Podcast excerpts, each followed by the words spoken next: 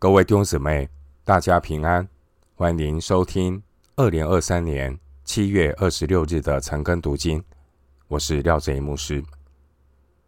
今天经文查考的内容是《使徒行传》十五章一到十一节，《使徒行传》十五章一到十一节内容是耶路撒冷大会举行的因由与彼得的发言。首先，我们来看《使徒行传》十五章一到五节。有几个人从犹太下来，教训弟兄们说：“你们若不按摩西的规条受割礼，不能得救。”保罗、巴拿巴与他们大大的纷争辩论，众门徒就定规，叫保罗、巴拿巴和本会中几个人为所辩论的。上耶路撒冷去见使徒和长老，于是教会送他们起行。他们经过腓尼基、撒玛利亚，随处传说外邦人归主的事，叫众弟兄都甚欢喜。到了耶路撒冷，教会和使徒并长老都接待他们，他们就述说神同他们所行的一切事。我有几个信徒是法利赛教门的人，起来说，必须给外邦人行割礼，吩咐他们遵守摩西的律法。使徒行传十五章一到三十五节的主题是教会确立外邦门徒的守则，和使徒行传九章第一节到十一章十八节。教会开始向外邦人传福音，前后呼应。经文一到三节记载，有人从犹太来，要求外邦基督徒必须行割礼才能够得救。保罗、巴拿巴与他们争论，于是教会就决定让保罗和巴拿巴上耶路撒冷去，和耶路撒冷教会的使徒。与长老们面对面解决问题。经文四到六节，耶路撒冷教会接待保罗一行人。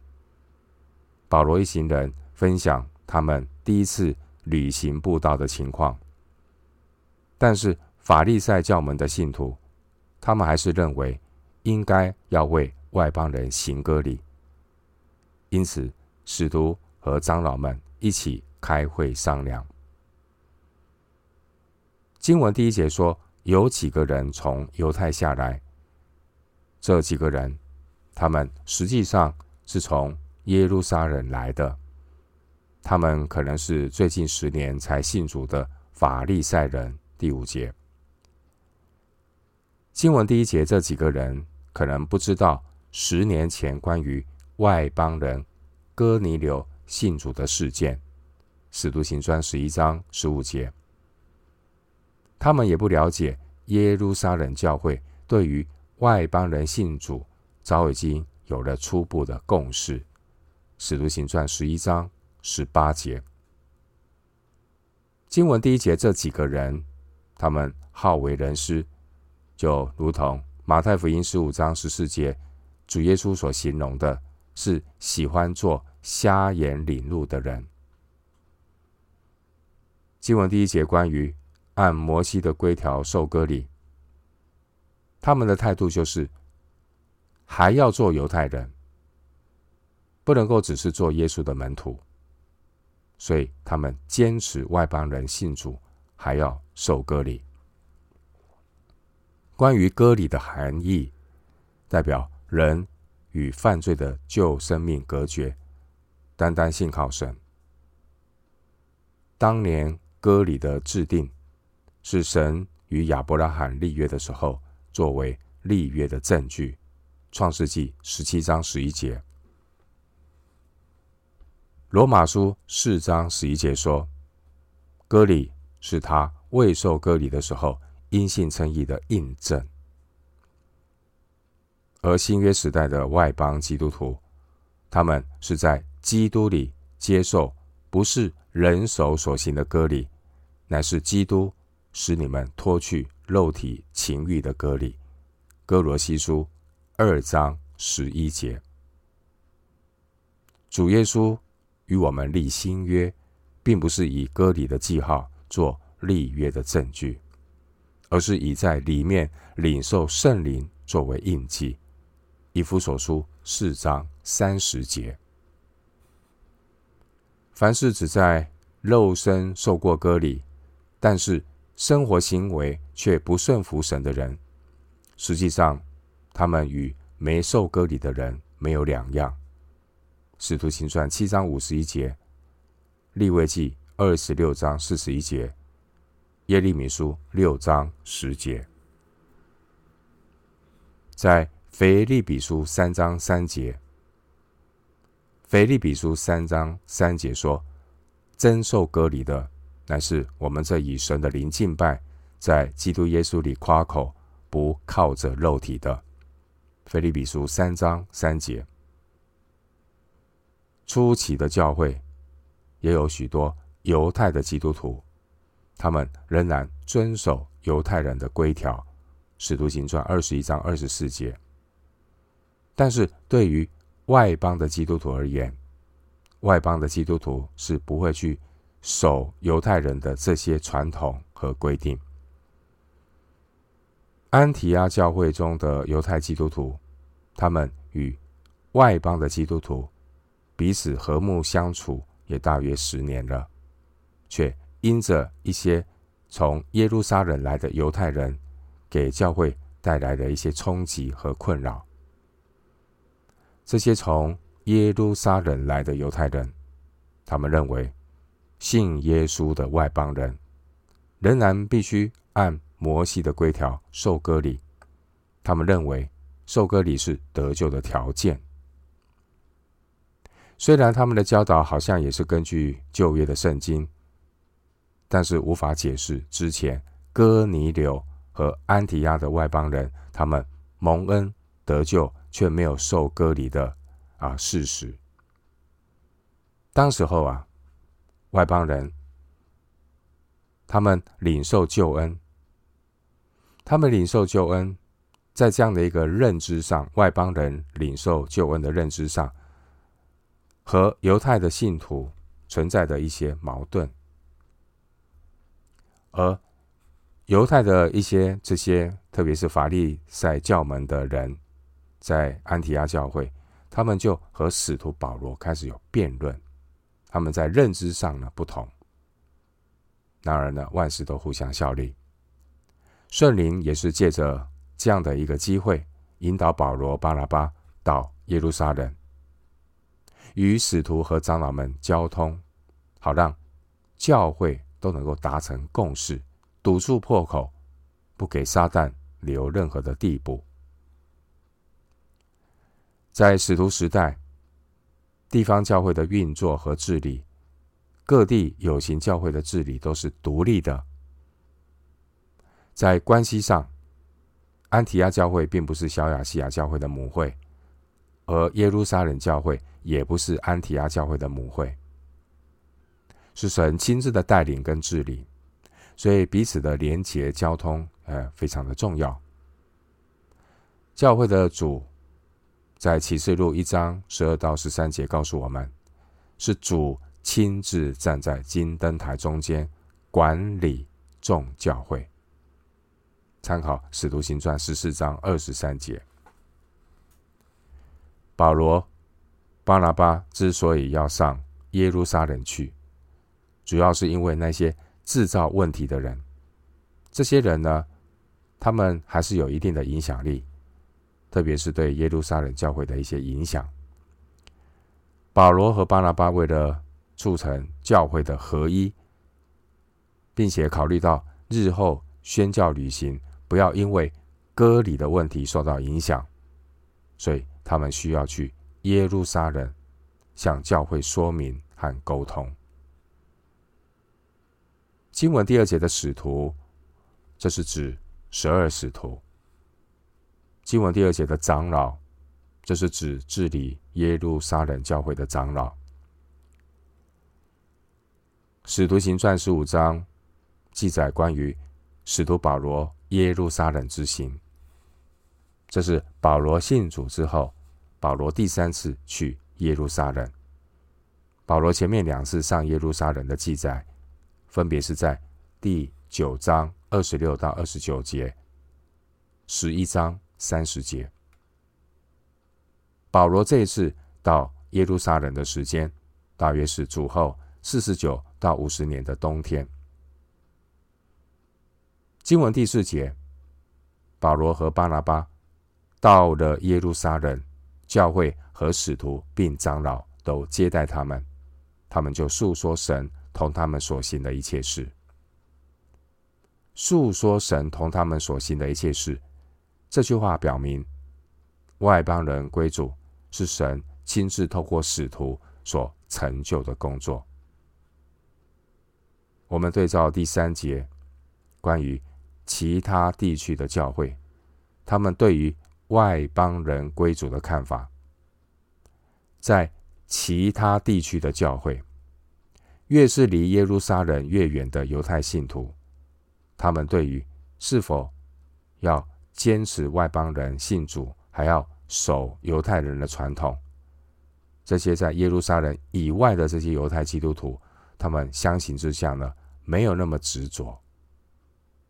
所以，经文第三节，我们看到，在腓尼基和撒玛利亚两地教会的犹太基督徒，他们呢，对于外邦人归主的反应是都甚欢喜。第三节，而经文第四节，这些在耶路撒冷教会的使徒并长老，他们也不反对。经文第五节告诉我们。是谁会坚持必须给外邦信徒呢来行割礼呢？其实就是在耶路撒冷教会中一些信主的法利赛教门的人。第五节，在法利赛人中也有许多信主的，而使徒保罗就是其中一位。法利赛人他们谨守律法的传统是可以理解的。主耶稣也说过：“莫想我来废掉律法和先知，我来不是要废掉，乃是要成全。”马太福音五章十七节。回到今天的经文，《使徒行传》十五章六到十一节，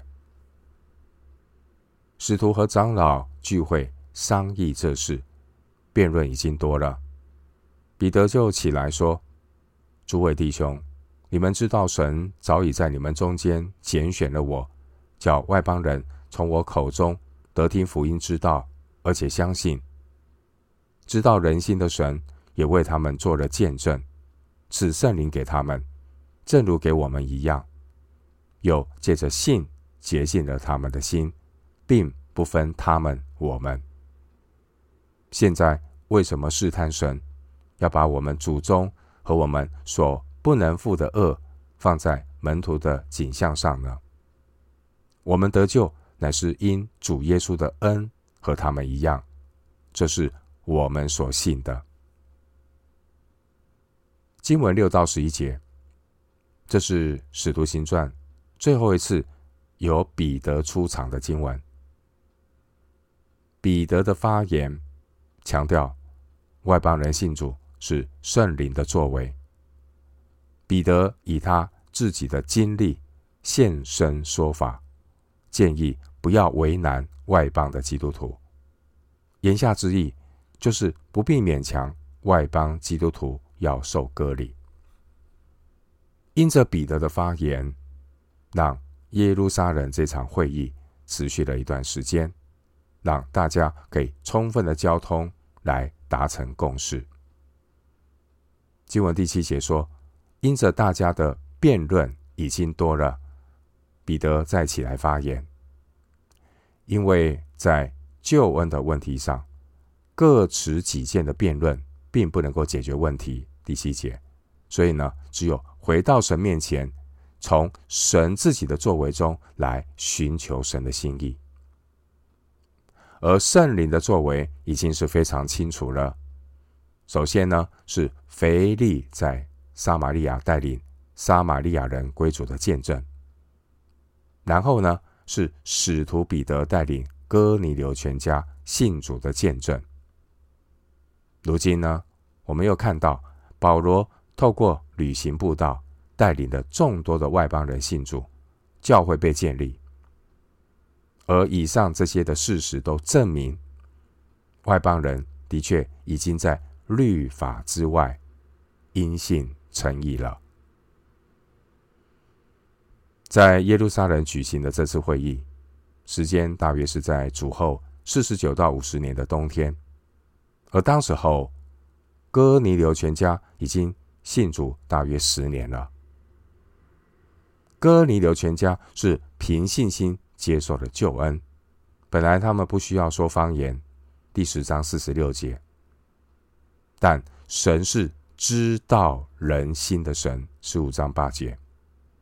神早已预知到将来犹太的基督徒是会有疑惑的，所以呢，就借着哥尼流全家信主、领受圣灵的见证，为日后澄清因信称义的救恩真理做铺路。哥尼流全家领受圣灵，并没有受割礼啊，神还是把恩赐给他们。而这件事情呢，是为了耶路撒冷大会。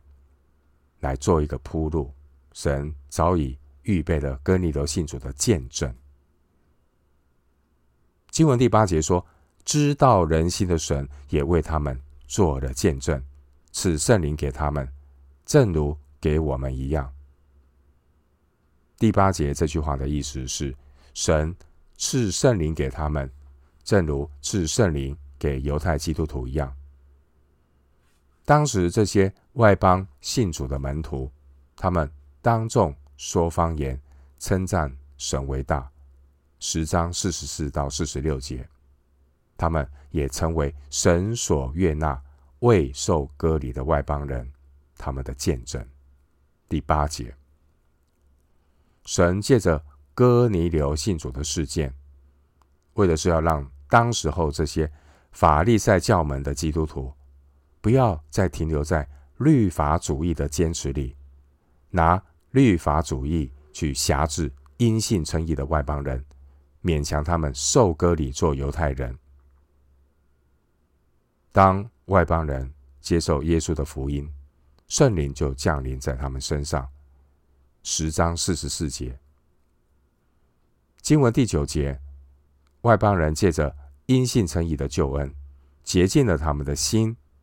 所以，外邦人不需要再接受犹太人的割礼才能够得救。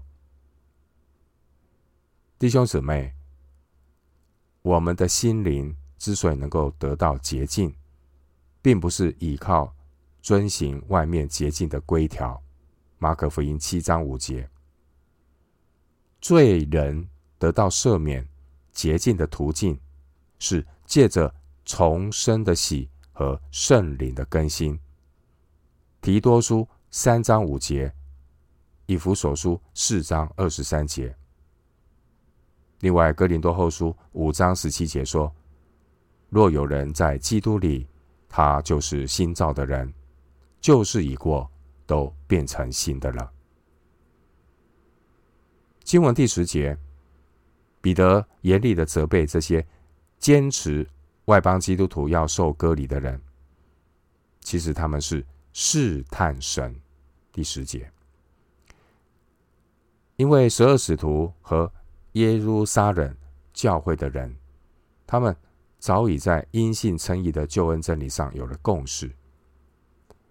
经文八到九节，彼得回顾哥尼流信主的情况，我们对照使徒行传十一章十八节，当时候彼得看见圣灵的工作。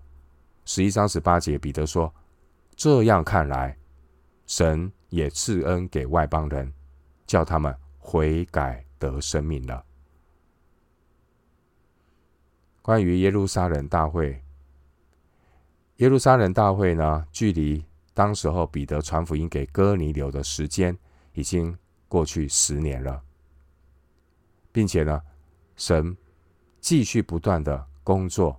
带领许多外邦人信主，神救赎的作为也透过巴拿巴保罗显明在安提阿教会和其他众多的外邦教会。然而，既然十五章五节有一些人跑出来主张必须给外邦人行割礼，吩咐他们遵守摩西的律法，这些人，他们其实是质疑圣灵所做的见证。十章四十四节，这些人混淆因信称义救恩的真理，而实际上他们就是在试探神。十五章十节。经文第十节说：“现在为什么试探神？要把我们祖宗和我们所不能负的恶放在门徒的景象上呢？”经文第十节提到“我们所不能负的恶”，这是指摩西的律法。加拉太书五章一节，不仅指摩西的律法，这个恶还要加上犹太拉比的口头遗传，这些。繁琐的规条，最终成为人的重担，连犹太人也不能够完全的遵守。经文第十一节说：“我们得救，乃是因主耶稣的恩，和他们一样，这是我们所信的。”经文十一节告诉我们，信徒得救乃是因主耶稣的恩，并不是因为行割礼。也不是因为依靠遵守律法的行为，弟兄姐妹，经文十一节明确的指出因信称义的救恩真理，这是我们所相信的信仰根基。弟兄姊妹，得救是本乎恩，因着信。这个救恩的真理，不但对初期教会的影响重大。在任何时代，也都是最基本的真理。基督徒并不能够依靠行为得救，而基督徒所做出来的任何善行，其实都是得救的结果，并不是得救的条件。就如同以弗所书二章八到九节所说的：“你们得救是本乎恩，也因着信。”这并不是出于自己，乃是神所赐的；也不是出于行为，免得有人自夸。以弗所书二章八到九节。我们今天经文查考就进行到这里。愿主的恩惠平安与你同在。